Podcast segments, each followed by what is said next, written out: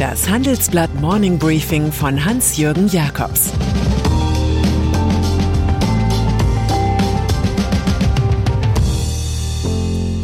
Guten Morgen allerseits. Heute ist Dienstag, der 10. August, und das sind unsere Themen. Impfen, das Prinzip Nudging. Wetter, wenn das Extreme normal wird. Börse, der Boom des BioNTech-Betriebs. Impfungen. Vor sechs Jahren tauchten Verhaltensforscher im Team von Angela Merkel auf und ein Zauberwort namens Nudging. Die Kanzlerin hatte begriffen, dass ihr Volk zu gewünschten Handlungen zu schubsen sei. Merkel hatte verstanden, dass die Menschen Gebote wie ein Veggie Day oder Verbote nicht über 130 Stundenkilometer hassen. Zum Nudging-Hit der jetzigen Saison wird die Idee, eine Impfpflicht durch die Tapetentür einzuführen, denn Corona-Schnelltests gibt es nur noch gegen Geld.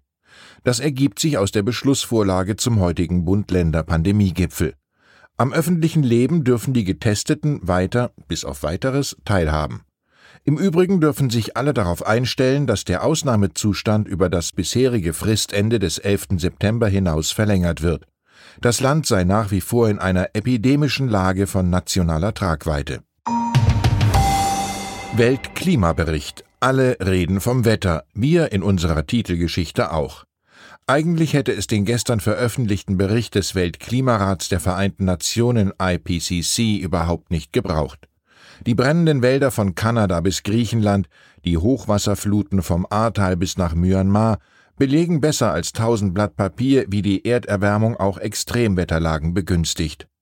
Das wiederum schädigt Volkswirtschaften. Und doch hat der IPCC-Report der internationalen Wissenschaftler Wirkung, denn ihr Resümee ist schrill wie eine Feuerwehrsirene. Wenn die Politik nicht sofort handelt, steigt die Welttemperatur schon in den nächsten 20 Jahren um mehr als 1,5 Grad gegenüber der vorindustriellen Zeit. Das Zeichen der Zukunft rot. Greta Thunberg. Sheesh, so weit ist es also schon, Digger, das ist alles ganz schön cringe. So würde ein Jugendlicher das Wahrwerden schlimmster Szenarien kommentieren, denn dieses Vokabular gehört zu den jetzt ermittelten beliebtesten Jugendwörtern. Wow, Kumpel, das ist ganz schön zum Fremdschämen, würden Ältere dazu sagen. Das Teenager-Idol der Fridays for Future-Ära, Greta Thunberg aus Schweden, hält mittels ihres Coverbilds in der skandinavischen Ausgabe der Fashion-Fibel Vogue der Modebranche den Spiegel vor. Lady Be Good zeigt sich im Oversized Trenchcoat vor Bäumen und streichelt ein Pferd, ein Idyll wie bei Claude Monet. Die Greta-Anklage hierzu gibt es bei Twitter. Die Modeindustrie trage erheblich zum Klima- und Umweltnotfall bei, heißt es da. Erwähnt wird auch die Ausbeutung von Arbeitern auf der ganzen Welt, nur damit einige Fast Fashion genießen können, die viele als Wegwerfartikel behandeln. SPD-Wahlwerbespot Weil Armin Laschet und Annalena Baerbock den Wahlkampfauftakt vertölpeln, beginnen einige tatsächlich in Olaf Scholz den nächsten Kanzler zu sehen. Der Sozialdemokrat tut alles, um solche Narrative zu stärken. Dabei greift er sogar zur PR-Streubombe schlechthin, dem Negative Campaigning. In Österreich ist sie als Schmutzkübelkampagne bekannt. Jedenfalls ist in einem SPD-Werbespot eine Matrioschka-Puppe zu sehen, aus der ein CDU-Politiker nach dem anderen zum Vorschein kommt. Irgendwann erscheint NRW-Staatskanzleichef Nathanael Leminski, dessen Bild ergänzt wird mit dem Text Erzkatholische Laschet-Vertraute, für die Sex vor der Ehe ein Tabu ist.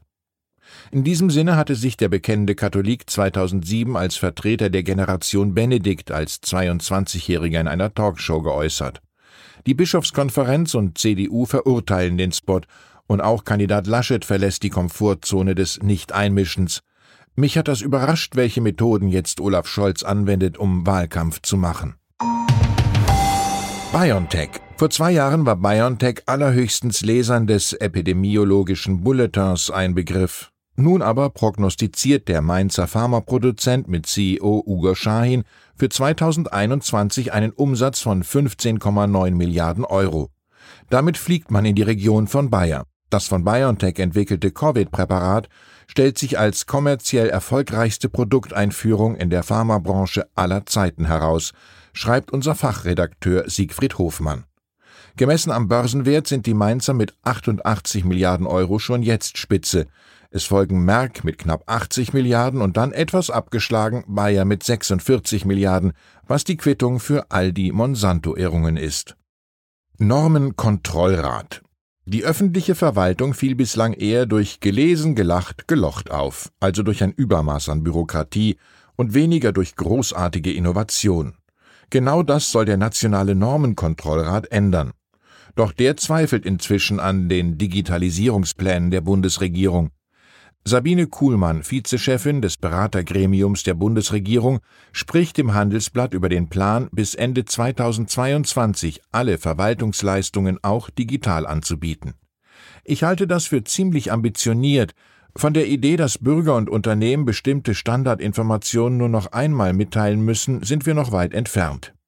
Über den Föderalismus sagt Kuhlmann, er ist auf jeden Fall eine Hürde für die Digitalisierung der Verwaltung. Wir haben dadurch eine ziemlich hohe Komplexität der Strukturen. Von den Plänen für ein Digitalministerium hält sie wenig. Ich bin skeptisch, ob ein großes, schwerfälliges Ministerium wirklich hilfreich ist. Wir plädieren für eine eher schlanke Digitalisierungsagentur, die mit agilen, flexiblen und innovativen Formaten die Digitalisierung operativ voranbringen kann. Wir ahnen, die Beharrungskräfte sind in der Administration besonders stark. Schon Franz Kafka wusste, jede Revolution verdunstet und hinterlässt einen Bodensatz Bürokratie. Und dann ist da noch die durchaus beliebte VW-Currywurst. Für sie gilt der alte Song Karlauer, alles hat ein Ende, nur die Wurst hat zwei, nicht mehr. Im Wolfsburger Markenhochhaus des Volkswagen-Konzerns ist das fettig-würzige Essensangebot einfach vom Speiseplan der Kantine gestrichen worden. Nach dem Werksurlaub schaltet man dort auf fleischfrei um und setzt auf 150 Rezepte für veganes oder vegetarisches Essen. Ab und zu gibt es Fisch. In einer anderen Kantine jedoch kann das Personal wie gehabt zur VW Currywurst greifen. Davon wurden 2019 sieben Millionen Exemplare verzehrt. Seit Herbert Dies den CEO-Posten in Wolfsburg antrat, scheint es bei VW wirklich um die Wurst zu gehen. Ich wünsche Ihnen einen angenehmen Tag mit oder ohne Fleisch. Es grüßt Sie herzlich Ihr Hans-Jürgen Jakobs. Das war das Handelsblatt Morning Briefing von Hans-Jürgen Jakobs, gesprochen von Peter Hofmann.